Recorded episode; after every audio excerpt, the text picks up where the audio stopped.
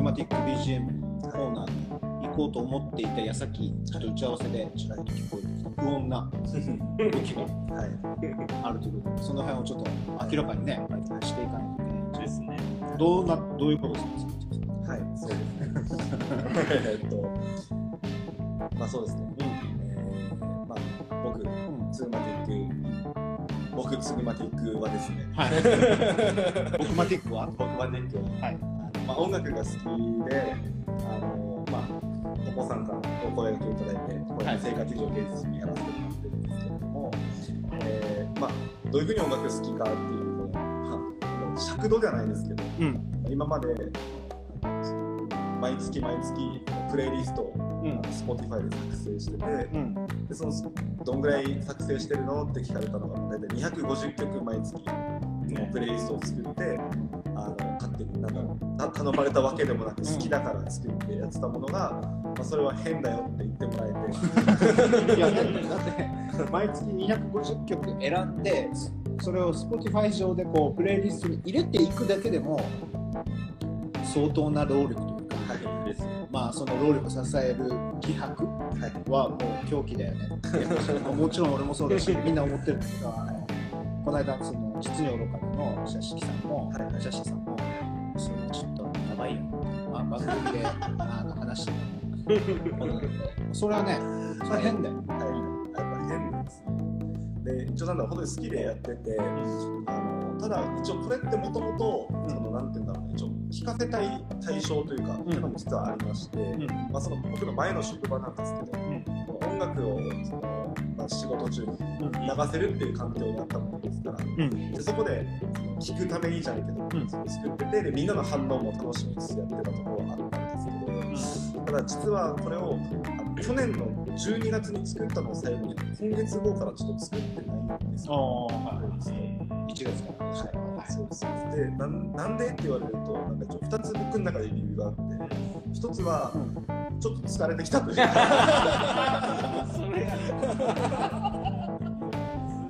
か。普通に聞くからさやそのやらなくなったり疲れてきたっていうのが笑っちゃうけどでも1年くらいやってたかもしれないそうそう1年半ぐらい1年半くらい1年半と18ヶ月で 18×250 っていくつなの書いてあるはい。18×250 一番近い。3ではいくつでしょとんでもないすごいな。3000あ3000とかいくの？マジ？そう3000曲って言ったらさもう知らないもん。ほら。3000曲書いてみって言われて。書けないと思うどんな時間かけても。もうあうん出てこないって。割と早くなるそれ疲れる。疲れちゃいました、思い浮かべるだけでも疲れる。そうですね。いつしか、その。聞か聞かせたいと思ってやってたんですけど、なんかだんだん苦痛に感じてきて、ひねり出してるかも嫌だなと思って、あこんなんなんか自然に来てくれてほしいし、それがちょっときついなっていうのと、やっぱりその、例えば、その毎月季節に合わせて作っていたもんですから、でもそのクリスマス作ってる時に気づいたんですよ。その前の年に作ったあのクリスマスのリストとほとんど一緒だった。そうねあ変わらんかと思って。あだからちょっとそういう意味ではそのすげえそのいろんな曲をこのなんかインプットが足りないなってその時もちょっと思ったところはあったんですよ。だからなんかそのこういうプレイストを作ってみましたみたいなアウトプットの方法は一旦ちょっと、まあ、聞かせる対象もちょっと終わっちゃったもんですからはい。はい。っていう点でちょっとやめまして、やめそうですね、やめたもんですから、そうなると、じゃあ一応今までこのコーナー持たせてもらったスグマティック BGM は、一応その毎月作ったプレイリストに対してのお話みたいな感じでさせてもらってたんですけど、じゃあそれどうするのっていうところで、僕ちょっと企画持ってきたんですよ。おお題題しはい、題して。題して、題して。えー、にわか流音楽のすすめ。おお。またこれ音楽関係で音楽関係です。音楽が好きなんですよね。あ、諦めるかも。あ、諦めない、諦めない。音楽諦めないと言ってるけど、なんかやってるわけじゃない。それだけだけだけど。これからです芸術の話だったら。そうですね。あのにわかり音楽のすすめって言って、あの実はあの僕一応あのツイッターとかではあの流してるんですけどちょっとノートとかも一時期書いててはいはいこれも音楽に関しての、ん。まあ、ちょっとエッセイみたいなうん。ちょっと自分のまあ人生振り返って、まあ、好きだった曲と思い出を重ねてエッセイみたいなのをやってそれのタイトルが一応「にわかり音楽のすすめ」っていうんですけどなんだろうぱり僕プレイリストみたいに自分が音楽聴くのも好きなんですけど自分が好きな音楽を人が聴いてあそれ面白いねってなってくれる感覚がやっぱ好きなもんですからはいはい。だからその自分が好きな音楽をこういうのが好きなんだっていうのを発信することは続けたいなって。思って今まではそういう意味ではなんか数の暴力というか、はいはいあの250曲ね。そうそう。数というか手数で勝負したんですけど これからはなんかもっとフォーカス絞ってうん。なんか1曲だったり1人のアーティストだったりあるいは1つのジャンルであったりなんか音楽の1つの事柄に関してちょっと語らせていただいて。あでそのそれに対してちょっと話を展開させていただくっていう形でやってほしいなという。ことでちょっと聞いてみていやいいんじゃない？なんかこれまではこう量のツーマティックから今年は質のツーマティックにそうですね。質を見せつけるなんかハードルが質ではない質ではない質はまあちょっとハードル低めに聞いてほしいですけど。いやいや。ちょっと毎月毎月そういう感じでちょっと用意させてほしいな。ともうえおーいいっす付き合いいただきたいですいやいや楽しみです。楽しみっていうかもしかしたらもうすでに今日から今日1回目のはい。原稿を すごい。用意してほしいですアーマード分量まあ、一応時間もたなんですかそのあんまり出ませんよ今まで通りに話せるように。でも早速ちょっと言っちゃっていいですかね。はい。はいじゃあ、えー1月のにわかに音楽のすすめということで今月はですね、今月は、僕は一人のアーティストを紹介したいというかうん。一人のアーティストについて話させていただきたいと思ってまして。はいはい。それは、ん。赤い公園。赤い公園。はい、赤い公園について語りたいと思ってますこれは何話のロッキ何はロッキーじゃないです。か。何はロッキー。違う違う。あ、ちょっと元ネタ分からなすぎこれは曲名なんですかいえ、え？あの赤い公園はあのグループ名というか、グループ名が？えーアーティスト名として、あのあってことは赤い公園はご存知わからないですね。あい赤い公園っていうのは、ちょっとここからちょっと原稿読むようになったらちょっと棒読みになったらあれなんですけど、2010年に結成されて、2021年の5月に解散した女性バンド。のことを赤い公園って言うんですよ。のことをのこと。を、のこと。を、その人たちは赤い公園なんですよ。結成して2021年に解散した女性のバンドは赤い公園っていう概念でやばい普段普段わかるだろっていうことなんだけどあいやいやの一応せっかくだからでもありそうですね赤い公園っていうそれは赤い公園か赤い公園のあのバンドねみたいなあどんな音楽のジャンルですか一番結構赤い公園系ですね渋いね その中だったらどれどれ知ってるそうそうそういやーお恥ずかしいですそうね伝えればいい。J ロック、パンクス、赤い公園赤い公園の。花があるカラオケの。ああの頃。赤い公園結構メジャー。メジャー。あ俺世代世代。みたいな広がるいや恥ずかしい。まあまあすいませんそう赤い公園っていうバンドですね。うん。バンドの話をしたくて。で、まあ、今お二人は赤い公園知らないっていうことだったので、まあ先に赤い公園を僕がいいなと思うところを一言で言いたい。それはあの、まあ、曲の振り幅というか、うん。っていうのが広いなっていうところ。曲の振り幅が広い。っていうのがすごいまず僕が細かい特徴として感じるところでして、うん。まあ、普段普通ですよ。ロックバンドっていうと、うん。なんだ例えばギターベースドラムとかが、まあ、結構ギャンギャンになってるようなイメージっていうのが想像つくじゃないですか、はいはいただ赤い公園っていうのはいわゆるそのバンド的な激しい曲っていうのはまあもちろんなんですけどただバンドとは思えないようなかなりまあポップな、いわゆる J−POP みたいな曲もあれば、あるいはあのバンドですけど、全然このドラムとかもなくしっとりピアノでなんかその歌うみたいな、そういう曲とかもあったりとか、とにかくジャンルです。なんですね。で、あと、あのなんだろう曲の中とかで、本当にマジで意味不明なタイミングで、あの変なパーカッションが鳴ったりとかすることもあったりとか、なんか他でも聞いたことがないような、いわゆるコード進行とか曲の展開っていうっていうのもあったりして、なんか次にも何が来るかっていうのが予測がつかないっていうのが結構面白いなって感じたところではあるんですよ。だからぜひ、まあそのまあ、聞いてくださってる人も、あのあるいは人、ぜひ聞いてみてほしいなと思いますし、はいこの話が終わった頃にはちょっと聞いてみようかなって思えるように、おちょっと話したいなと。おなるほど。はい。いや、いいですね。はい、ちょっと続けて話しますね。はい。で、まあ、ちょっと外なんですかこのバンドの歴史じゃないですけど、うん。っていうのをちょっと簡単にあのストーリーを話させてほしいんですけど一応調べましてなんかもともと高校のあの赤い子ねっていうのは高校の軽音楽部で結成されたあのバンドらしくて。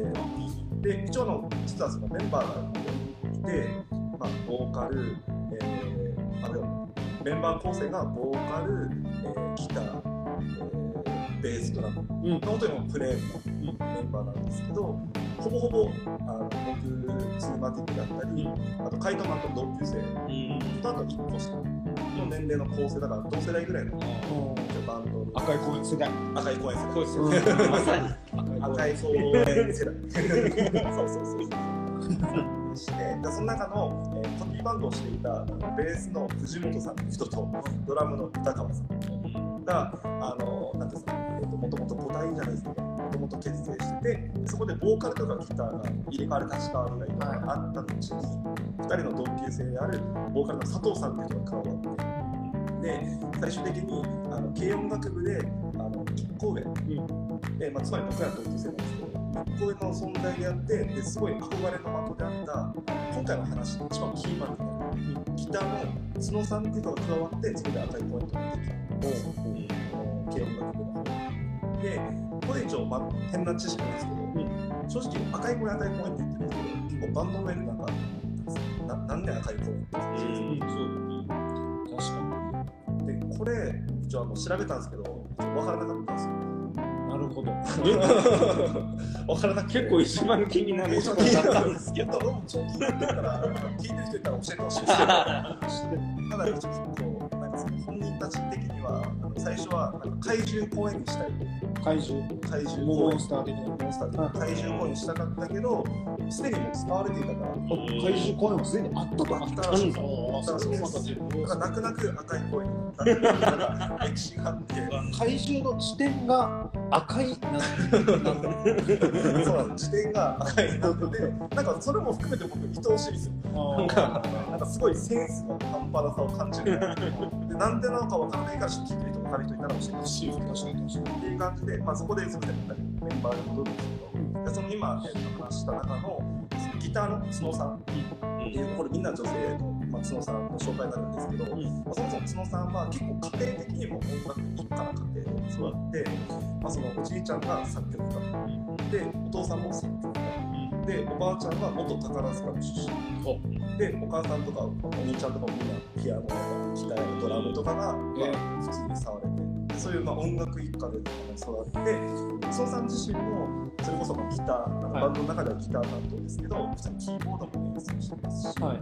あるいはあのバンドの作詞とか作曲とか編曲をほとんど手掛けてる孫さんなるほど。まず赤い公演。だからまあいわゆる音楽のサーベルトっていう言える存在なんですけれども、そのその角さんがじゃその赤い公園に誘われて加入するときに、本当は角さんはこの高校卒業した後に仕事を離れて大阪に引っ越す予定だったんですけど、バンドに入ってみて、なんかこのバンドだったらちょっと面白いことできそうだな、可能性を感じて、なんかそこでできたこのオリジナルソングとかで結構手応えを感じて、なんか大阪に行くっていう家族で大阪に行くってことをやめて一人で赤いバンドに行った決断をしていて、なんかそのできてる感じのバックボーンなんですよ。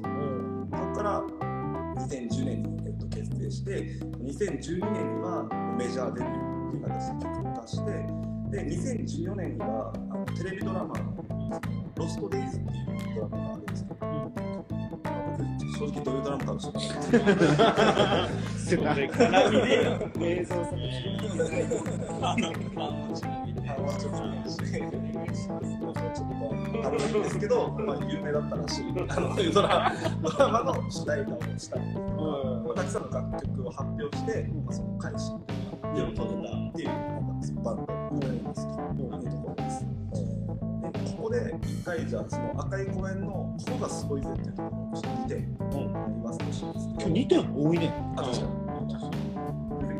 いやいやなんか3だろって思う 確かに。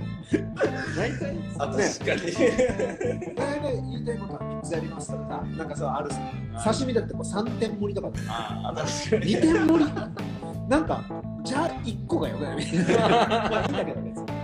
確かに。2個あるわけえっと、2個です。うん2個、2個あるんですけど、まず1つは、あのさっきもちょっとちょろっと言ったんですけど、あの角さんのあの才能の凄さというのがやばいと思ってて、あの角さんはその赤い公園でさっきあの、まあ、ほほぼほぼの曲、でも多分全曲言ったと思うんですけど、あの作詞も作曲も手がけてる。し、それに飽き足らず、あの他のアーティストにもその楽曲とか、作詞も作曲も提供しておりまして、例えば有名なところで言うと、あのジュリバリのユキであったりとか、すごいね。角さんそうそう。さんが、あとは、すごいね。角王、すごいね。すごいね。角いい人とか、あとは、モーニング娘。ほえ？であったりとか、あとは、あのこっちさ3つあるんですけど、うん。あの SMAP。SMAP。そうそう、 SMAP。SMAP には、 Joy っていう曲を2013年ぐらいに、2013年ぐらいに出した Joy っていう曲で、これ結構有名な曲らしいんだけど、2013そうそうそう。あじゃあ本当に19、20歳ぐらいかそうだよ、俺らでも、そうだよ、そのぐらいの年か。な。すごいね。それから20確かに確かに。だってですよ2人と同い年でですよ2013年にスマップに曲を提供してるんですよ大学2、3年ぐらいの時だしそうか22歳ですすごいね。しかも提供して、これ普通になんていうのシングルカットされてる曲の、しかもなんかオリコンもその時の週間1位とかも獲得してる。らしい。だから才能がすごいな。それはすごいこれがすごいところで、1点目がこれすごいよこれ2点目で2点目がですね想像してみていただきたいんですけど、このバンド、あの途中で、えっと、1回ボーカルがあの離脱というか脱退してるんですよ。おえっと2010年から活動して2017年の時に今までずっとボーカル続けてた佐藤さんが脱退してるんですよ。バンドを皆さん組んだことは多分ないと思うんですけど、ないないないないと思うないと思います。そうですね。ないですけど、でも想像してみていただきたいんですけど、バンドの中において、ボーカルって、まあ、まあ結構顔というか、まあそうだまあフロントマンというかそうですよ。が、やめるんですよ。やばくないですかだってバンドをもうこれ危機と言っても過言ではないですそうですよ。だからだけど、やめてなお、それでも、いるメンバーもどうにかもがいて頑張って、まあ、続けてきて。でしかもその後に、なんですか、そのアイドルグループであった石野さん、結構年下の子なんですよ。が電撃加入する。アイドルの子が加入するっていうのが面白いことがあって、そこからまた立て直して存在をしている。これは普通にすごいというか、バンドのなんだろう、シーンというか、なんならその、まあ、メンバーももちろんすごいと思うんですけど、その角さんの存在ってすごいのかなって思うというところだと思います。っていうのがこれがすごいと思った時点です。じゃあ、現在のじゃあその赤い公園ってどうなのかっていう話なんですけど、冒頭で触れた通り、赤い公園はあの2021年の5月に開催した。まあ、去年の5月です。解散してるんですけど、じゃあなんでこんな日の目を浴びて、で、このボーカルがだったりとか、まあ、その大きな出来事があってもなお、タフに活動し続けてきた赤い公園を解散することになったかっていうと、ま実はあの2020年、だから、まあ、一昨年の10月に、さっき紹介したギターの角さんがもう亡くなってしまったんですよ。そういうそうそうそう同級生の角さんが亡くなるし、あそこの土中心がなくなってしまって、しかもこれも、あなんだろう、病気とか事故とかじゃなくて、自殺で亡くなったっていうふうに言われていて、まあ、例えばその2020年のそのコロナ禍であったりっていうところもあったし、あとなんかその後にった後も何個かその曲は作ってたからそのの曲が発表されたんで、なんかそれの歌詞とかを見てなんかそのこの心境はどうだったとかなんかいろいろな世間の声もあったんですけど実際のところなんでじゃあそうなったかって誰しもまあ分かるもんじゃないじゃないですか。そうね。そうですただ言えるのはこのバンドの、まあ、本当に中心と言えるそのさんをちょっと失ってしまって赤い公演自体はちょっと解散するっていうことになってしまったんですよでここでじゃあ僕がなんで赤い公演をじゃあ紹介したかというとやっぱりこの不幸にもこの解散を遂げてしまった赤い公演っていう素晴らしいバンドを埋もれさせたくないというかふうにやっぱ思えたんですよ。特に僕自身も正直その昔から持ってたっていうのはちょっと解散ししてしまった後にたまたまこのプレイリスト今まで作った中に1曲入れたことがあってでそれが実は年末にそれこそトマケンとお話しした私君の今年のこのベスト20の楽曲の中に僕の中に響いて入ったんですよ。赤い声だから、まあ、リアルタイムではまだバンドを覚えてないけれどもただなんだろうそういう素晴らしいバンドがいたっていうことをやっぱり、まあ、ご存じない人もこうやっていると思うから、ぜひ知ってほしいなと思うし、この才能っていうのはぜひ聞いてみていただきたいますね。ねここまで言うならで最後にあの、まあ、赤い公園で聴いてみていただきたい3曲。おここはさっき2曲。本当に2曲で金額やったんです。いや3曲にします。3 曲まして、まあ、これもあの聴いていただいている人もぜひあの、まあ、いろんな本当にいい曲あるんですけど、うん。僕が響いたっていう点で3曲ちょっとピックアップさせていただきたいです。まず1曲目があの「消えない」っていうタイトル。消えない。これは、えっと、だったら2019年か18年ぐらいに出された曲なんですけど、まあ、僕が赤い声を知るきっかけになった曲。うん。でして、まあ、さっき言ったようにその去年の1年間通してハマったっていう楽曲の中のランクインさせてもらったあのすごいハマった曲「消えない」ってタイトルです。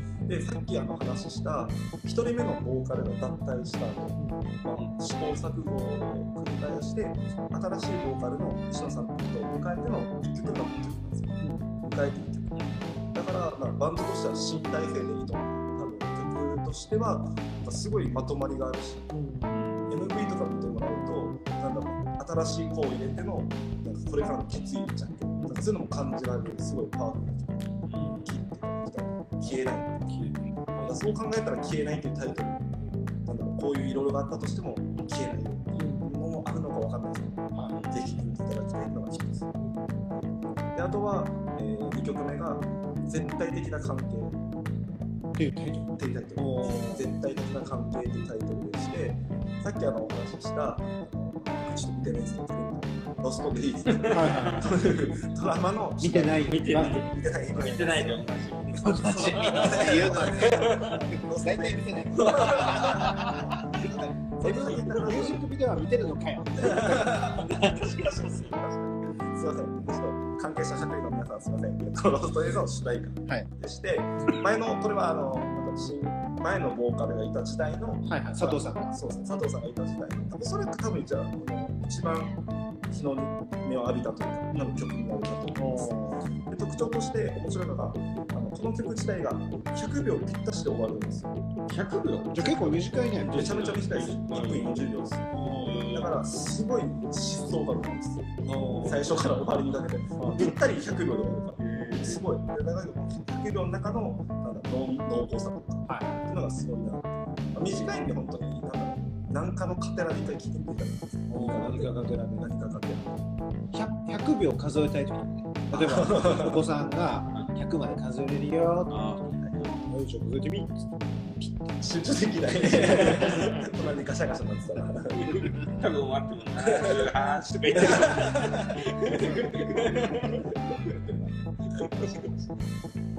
絶対に高いやっていきますで3曲目が、えープレイっていうプレイ曲でプレイはプレイでも PRAY の。なるほど。祈り。祈りですプレイはプレイでもっていうから謎々始まるファンはファンでみたいな 食べられない。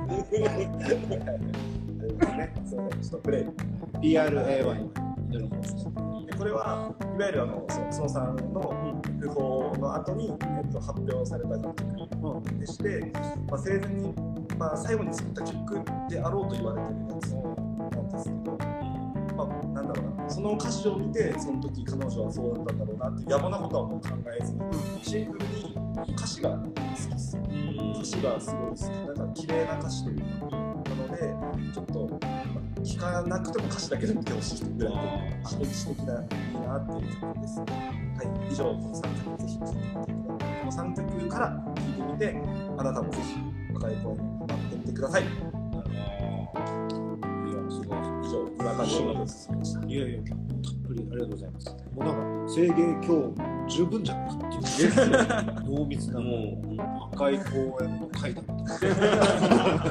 赤い公園の会ありがとうございますすごいね。なんかこんな、この熱量で毎回行くんですかそうねそれ毎回聞きますごいよ。もうちょっと飽きないか疑ってる目で今絶対疲れないかな。いや、そういうの好きなんですよ。てか、実は来月、再来月に作るから、すでに。やばいでしょ。きなんですよ。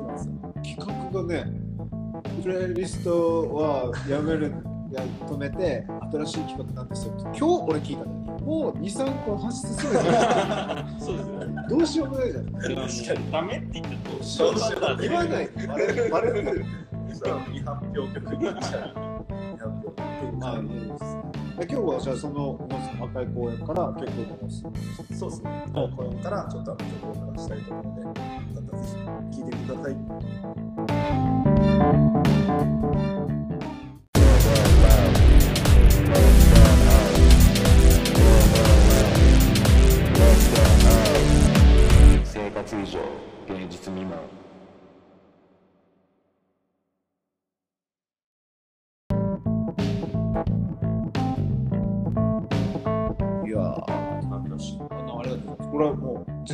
きないね。お便りが。でもね、普通にはい。ある。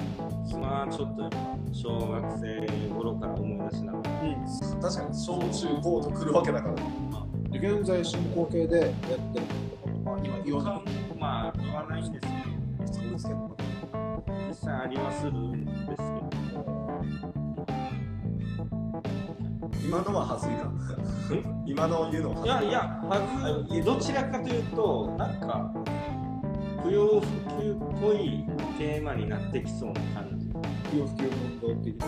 ああ、的なというか、まあ、少しなんか、なんて言うんでしょう、ちょっと考えていくようなトークにうん、なりそうな感じがするんですよね。あ今思ってる。はいはいはい。モテとは何かみたいな。ゾーンに入っていく。おーすごい。なので、そこがまあちょっと今出しにくいって言ったらあれですけど、う。んじゃあ徐々にね。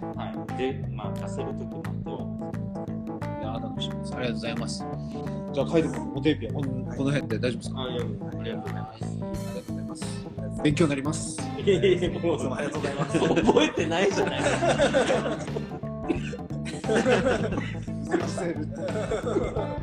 覚えてないんだけど、覚えてないんだけど、はい勉強にはなる。その時。蓄積はしないけど。いや、例えばさ、例えばじゃあ、ルーブル、ね、ルーブル美術館に行きました。はいモナリザ見ました。あの、最後の晩餐見ました。スケーってなるでしょ、ダビッチスケーってなるけど、家帰って書けって言われると 書けないでしょ。いやまあそうだから鮮明に覚えてるかどうかということと、その瞬間に感じた感動って全く別だからね。確かに。だから今俺は感動して勉強になったけど、多分ね、あとものの15分後くらいに、ややおぼろげにしてい次の収録でなんだっけ？今いくつ目だっけ？それぐらいちょうどいいんじゃないですか。お茶漬けが好きだったっていう。なんか変に混ざっち。ご飯とかおかゆだっけ？変に戻ってい。いや、楽しみですね。ねあの今日はその前半ではあのズーマティックのプレイリストを改めあの今か流音楽にするということで赤い公園の紹介していてで、えー今お聞きいただいたなんだっけの手見。これね披露してっていう形で、まあ、ここからは今年はこの形前半後半っていう形で、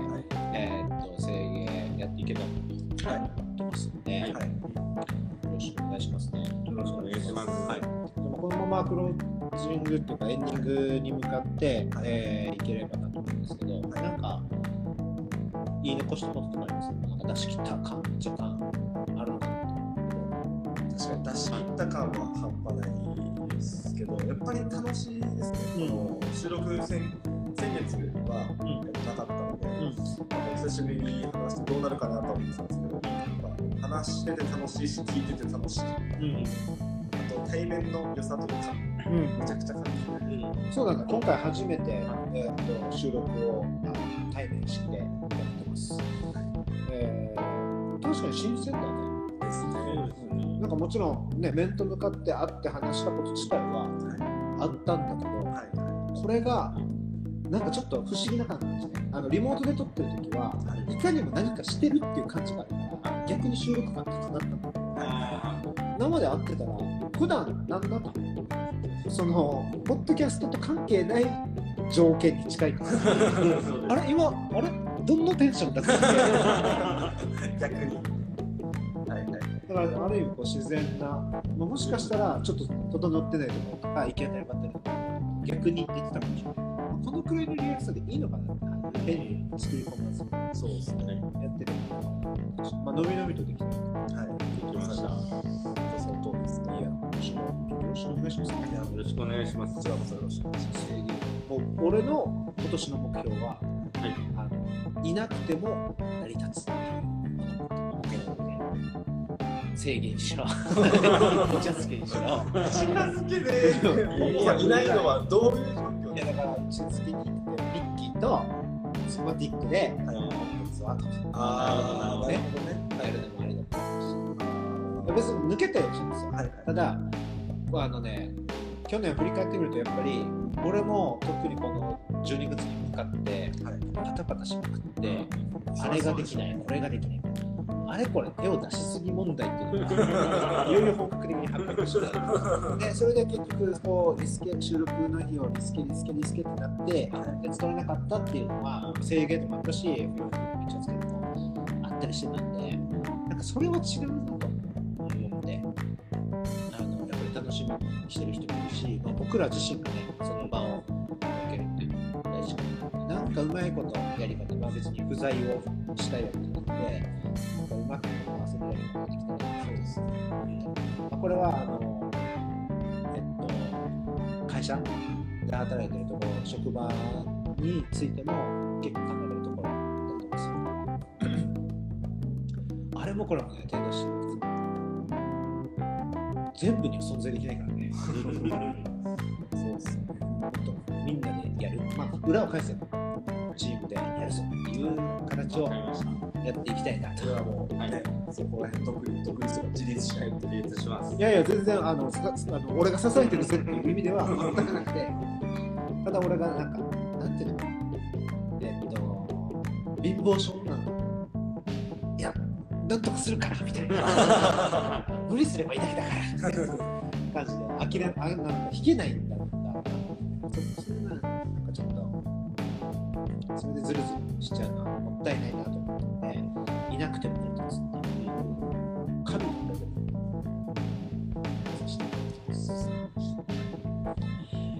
いや、っていったところで、じゃあ、あのーこのまま締めに入っていいのいつもどんな感じだっけ？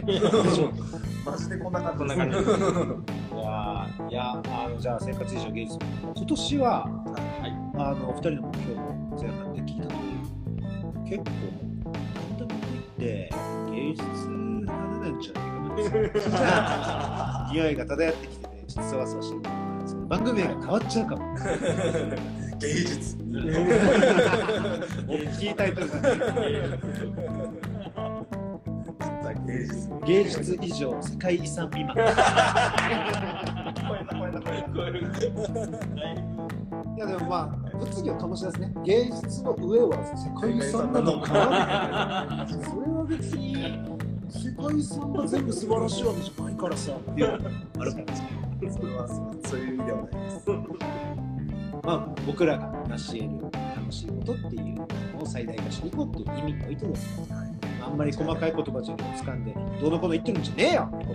はい、あの今年もよろしくお願いします。えーそれでは生活以上芸術に、えー、2021年に2年。2年1月度、あー今年最初の収録この辺で、えー、締めたいと思います。えーお付き合い本日もお付き合いいただきましてありがとうございました。ありがとうございました。えーお相手は私、ココアルージュと、はいえー上原流プレイスト総家のスグマティックと。自己顕示欲お化け、カイトマンでお送りしました。あありがとうございました。りがとうございます。またやろう。さよならさよなら